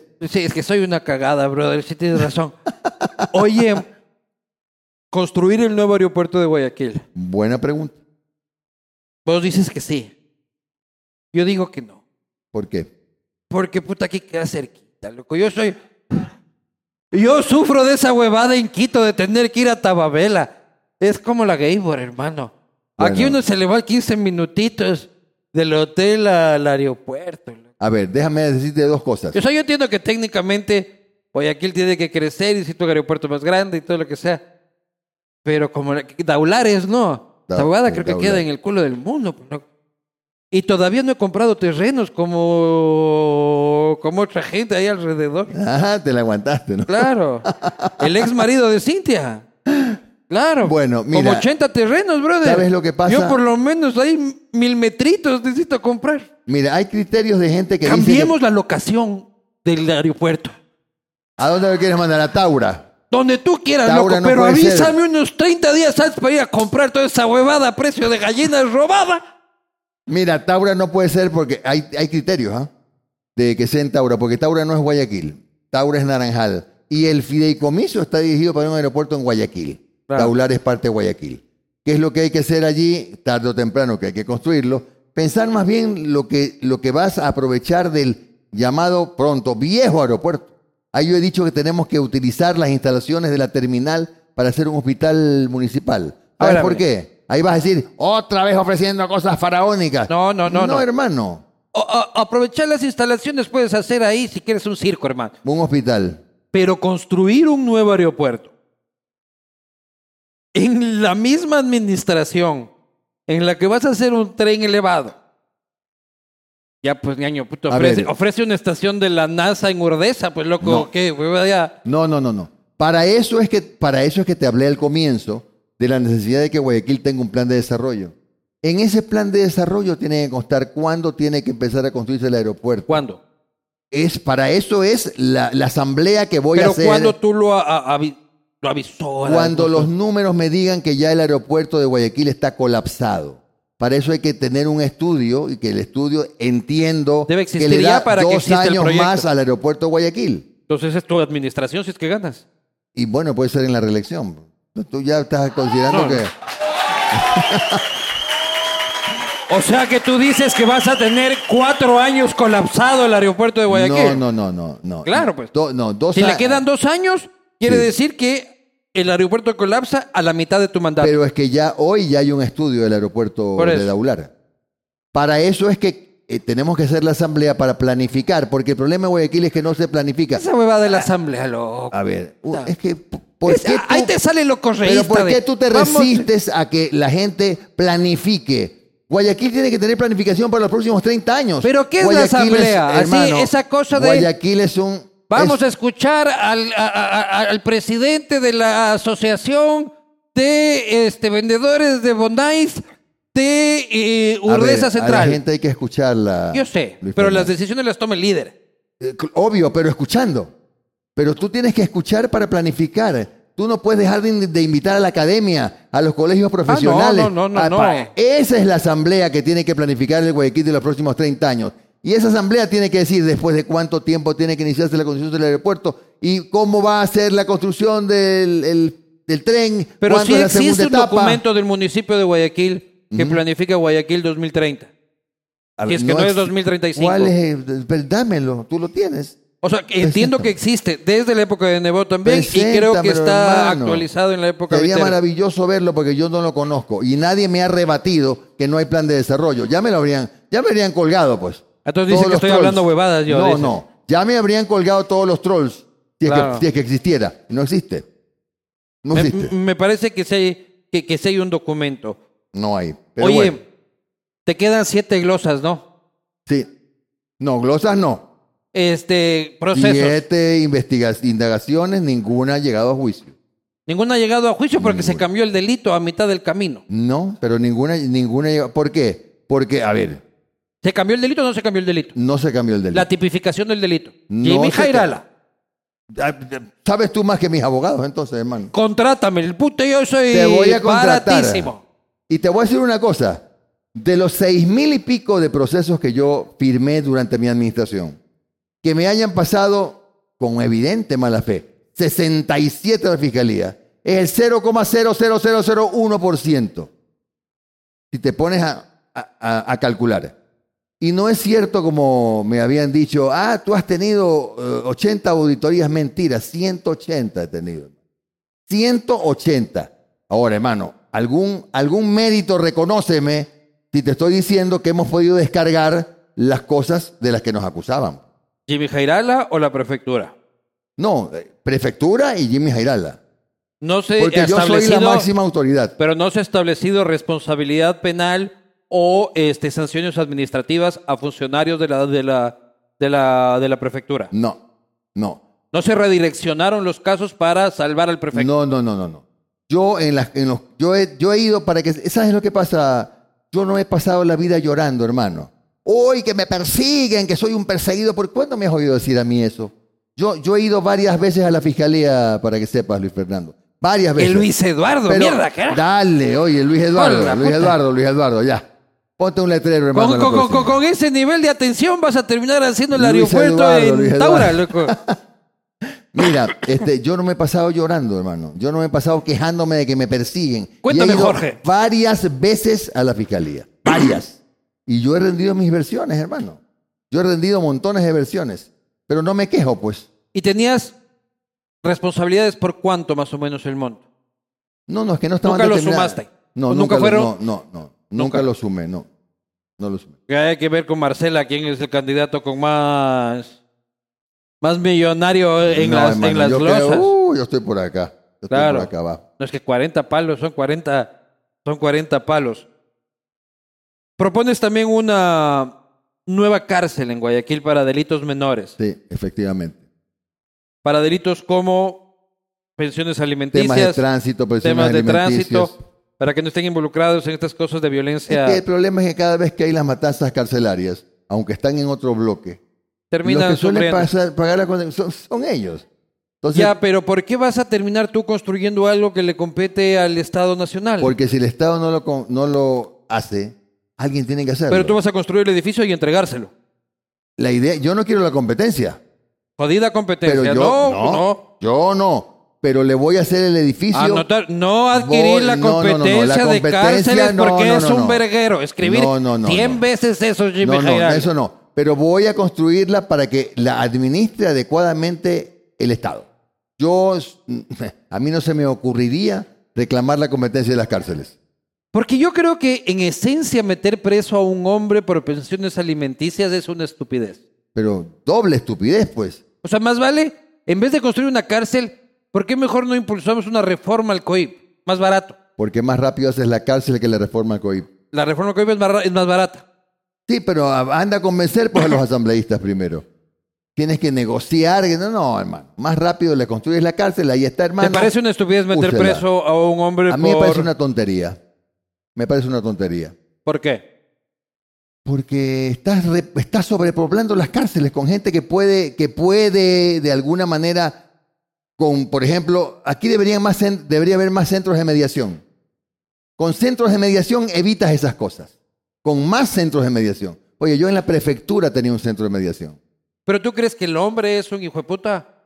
En ese sentido, o sea, que el hombre tiene la intención de no pagar y ser un escapista de la familia. Bueno, hay hombres que sí lo son. Hay hombres que sí, Sí. No pero hay otros que no. Hay otros que no. pero para eso yo, yo, yo me pronuncio por los centros de mediación, que tienen que ser específicamente para este tipo de casos, para evitar la sobrepoblación de las cárceles y cuando haya la cárcel incluso tienen que seguir funcionando. Porque yo me pongo en los zapatos de uno que no es un hijo de puta, Ya. sino que está pelado el hijo de puta. Ah, que también hay. Si te meten preso, ¿cómo mierdas vas a pagar? Pero es que es peor, por, por- por eso, Claro. pues, es peor, pues. Claro. Lo metes preso, le, le evitas la posibilidad de producir. Totalmente. Eh, eh, es un error. De que hay unos hijos de madres que para colmo andan escondiendo ingresos y todo el asunto que no quepa la menor duda. Oye, ¿qué opinas del feminismo? Yo lo respeto mucho. Pero sí que te vayan Bien. a grafitear en el, en el municipio, así, las tetas ahí, ahí, ahí. No, eh. Espero que eso no pase. Espero que eso no pase. Este, pero yo, yo, yo, yo lo respeto. Yo soy un hombre muy respetuoso. Nunca, nunca, nunca soy eh, partidario de los excesos, pero hay que respetar las reivindicaciones de las feministas. ¿Por qué no? El consumo de marihuana. Yo no lo haría como entiendo que hay algunas propuestas en ese sentido, no lo haría libre, porque desgraciadamente hoy día los jóvenes están muy demasiado cerca de las drogas y liberalizar de los controles la marihuana podría significar que tengan los jóvenes más fácil acceso a esa droga. Tú dices que la marihuana es una puerta para las drogas duras, como decía mi abuela. Eh, pues- pues es un camino, es un camino. Yo creo que este camino es más rápido. Este está riquísimo, te digo. Pero yo digo, este camino es más rápido para ir a drogas duras que la marihuana. No sé. Yo suelo citar en El Castigo Divino al filósofo contemporáneo Snoop Dogg, ¿Qué dice ese man? y que tiene razón. O sea, tú pones en un- una habitación a dos personas que se odian, dos hombres que se odian, ¿Ya?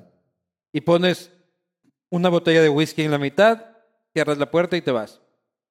Vuelves dos horas después y es probable que uno haya asesinado al otro. ¿Mm?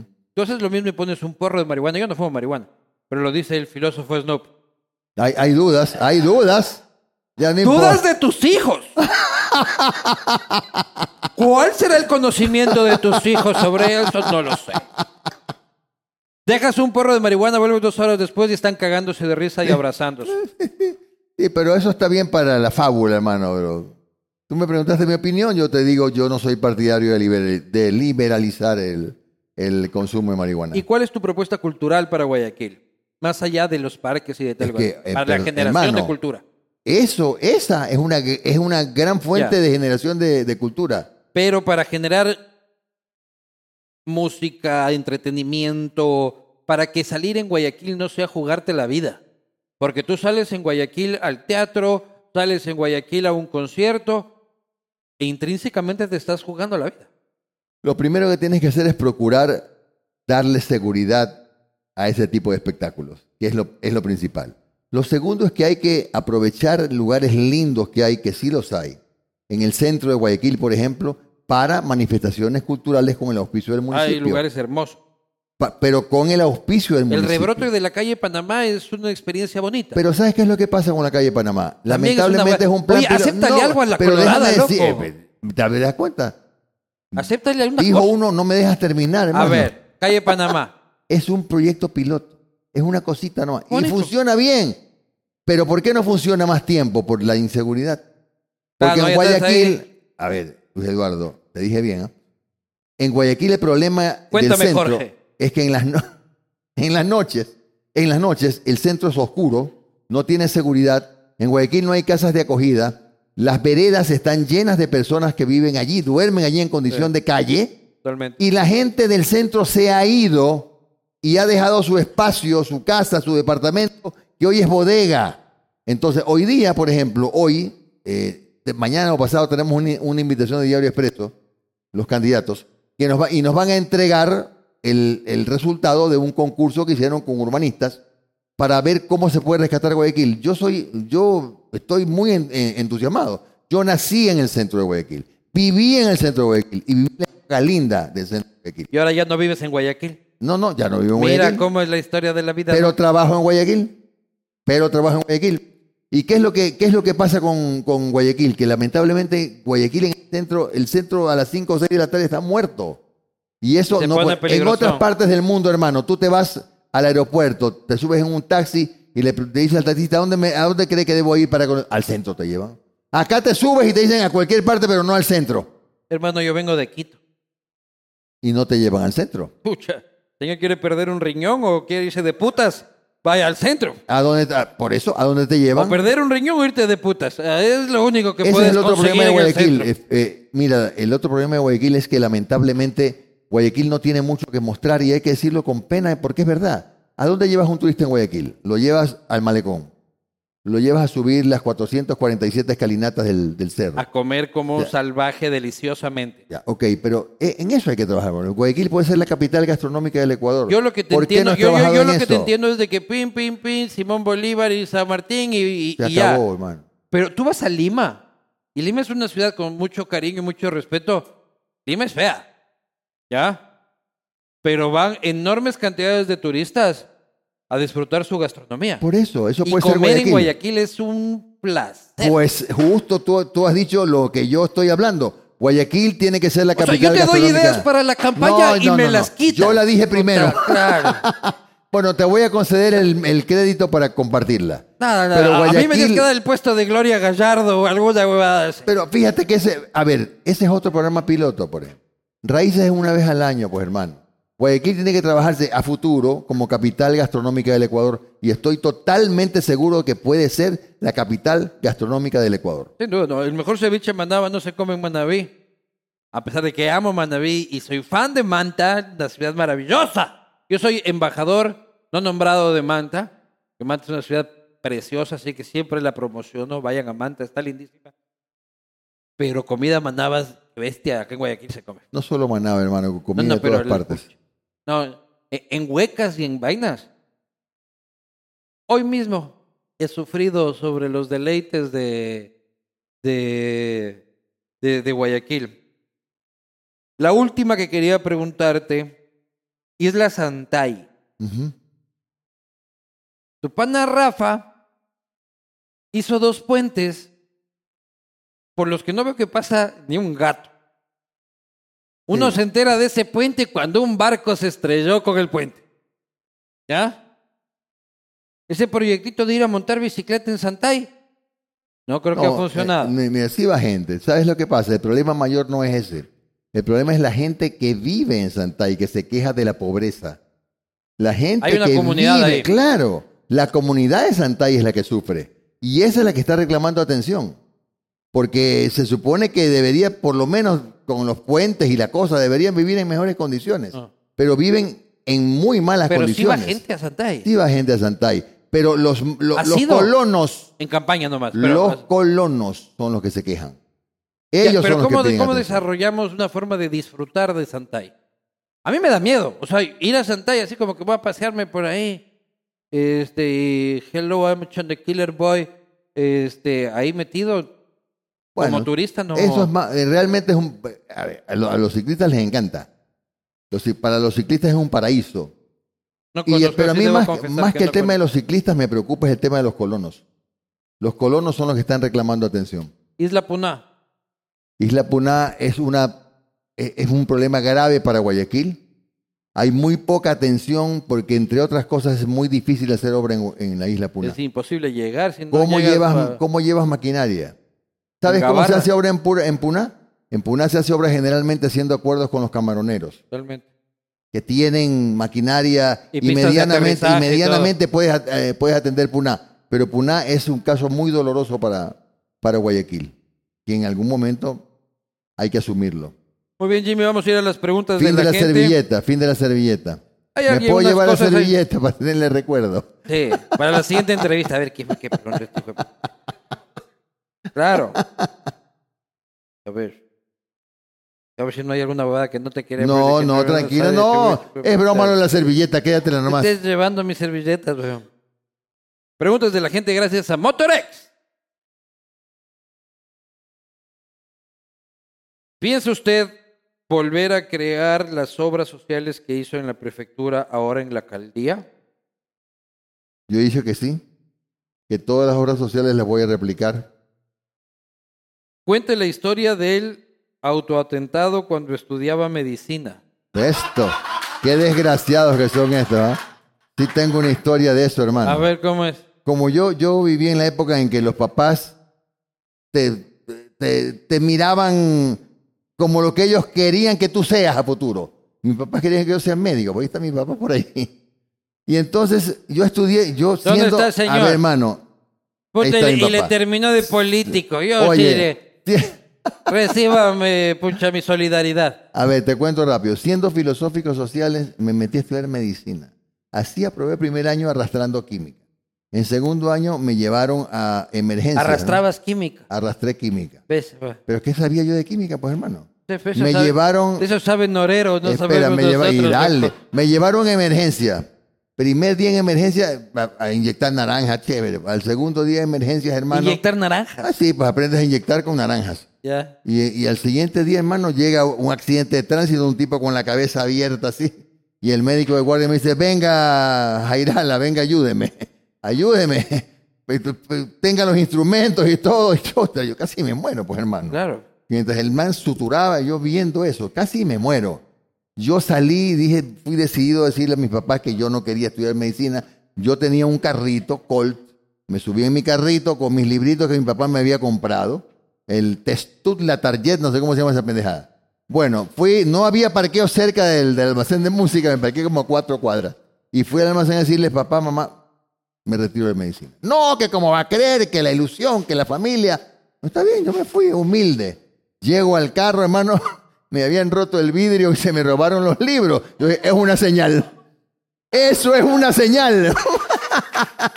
Y Ahí tú, se acabó tú mi mismo te hiciste robar los libros. No, hermano, no soy capaz de eso. No sería Pero capaz. eso para mí fue una señal, hermano. Se acabó.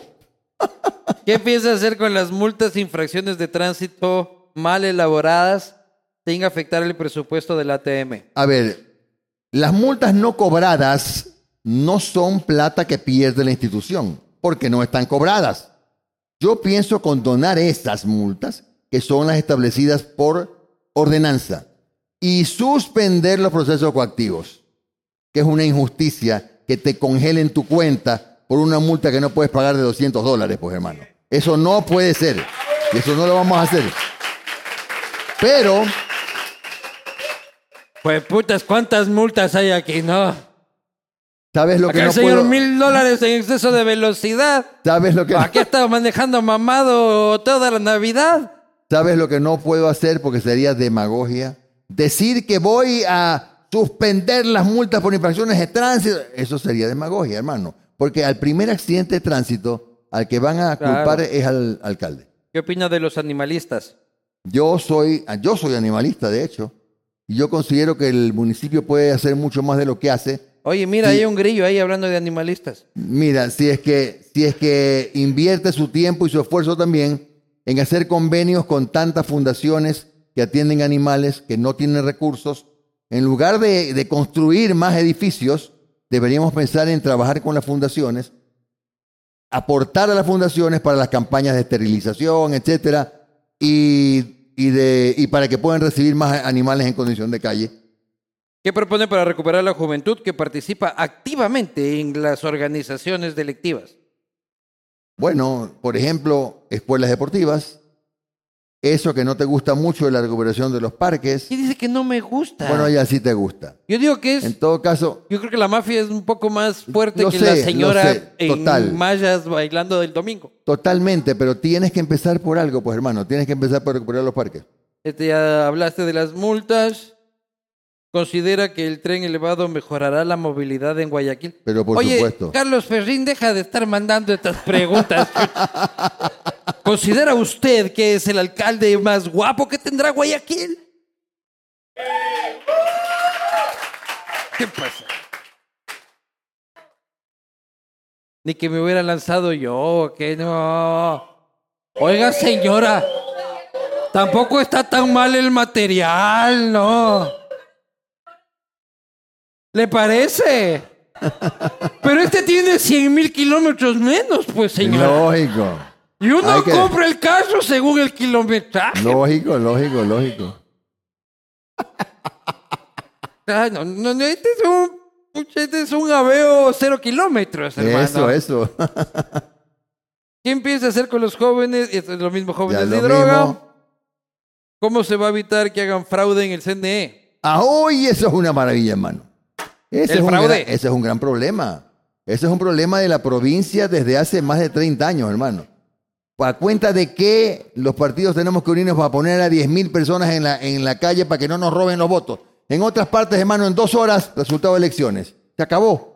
Welcome to Pero aquí, Latinoamérica. pero aquí, hermano, no, ni siquiera Latinoamérica. Ah, sí. Hay muchos países donde, donde el resultado es rápido, pero aquí hay que cuidar de que el, el presidente de la mesa proclame bien el resultado y que el secretario lo anote bien, hermano. Hasta eso hay que hacer. Eso es una vergüenza de la provincia del Guayas y de Guayaquil, que hasta ¿Cómo- cómo ahora la a estamos con- ¿Cómo? ¿Cómo a Vamos a tener 10 mil personas porque nos hemos unido. Todo el mundo dice eso. No, no, Tenemos perdón, un perdón, control perdón. electoral de Eh, un chillón de hijueputas Las para cosas han cambiado porque la gente llega al momento en que se harta. Y nos hemos juntado siete u ocho partidos y movimientos para tener el control electoral que vamos Ah, a vas tener. a estar controlando con Aquiles vos. No, no, Aquiles no está, fíjate. ¿Quién está? No está ni Aquiles ni Suma. Y los, y los amarillos no, pues. Claro. Son los tramposos que van a vos estar. estás controlando con este que te batració en el debate, ¿cómo era que se llamaba? No, él no está. Tampoco. Oro. Él no está. Entonces, ¿quién? Están varios partidos y movimientos independientes que tienen candidatos y que vamos a participar juntos en el proceso. Muy bien. No te voy a dar mucho detalle porque después se avispan. Claro. Suerte con el candidato del 0.0000000 que tendrá 10 mil para controlar el voto, ¿no? Jimmy, Bueno, gracias. ni abriste la carpeta, digan, ¿no traes? No, la traje. qué ¿Sabes por qué la ahí, traje? eh? ¿Qué Lo del tren que tú no me dejas hablar, pues hermano. Pero ya hablaste, pues ya ¿qué me vas a decir que vale carpeta, por eso traje la carpeta. Trae, trae cuadros, hay cuadros de Excel. En serio, pues, opinión real, dice aquí, aquí hay encuestas. Aquí hay cheques. No, que cheque. bueno, fuera. y eso que no hablamos de encuesta. A ver, el joven soy yo, señora, ya quedamos en eso. Tal vez no el más bonito, pero sí el más joven. ¿Ya viste? no, te conviene, ve. no te conviene pelear con ella. No, no, no. No te no, conviene. no.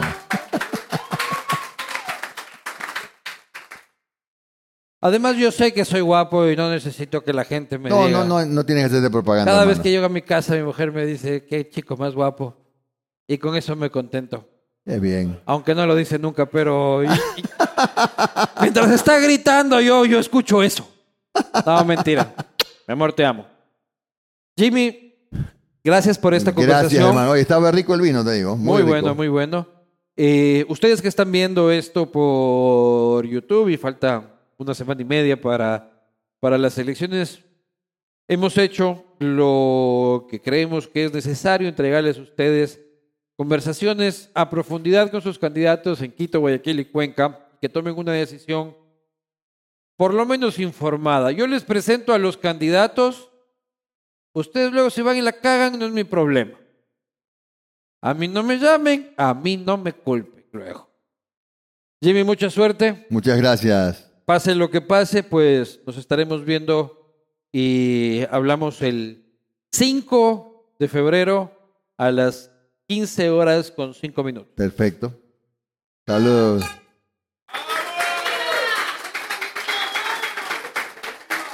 Nos vemos la próxima.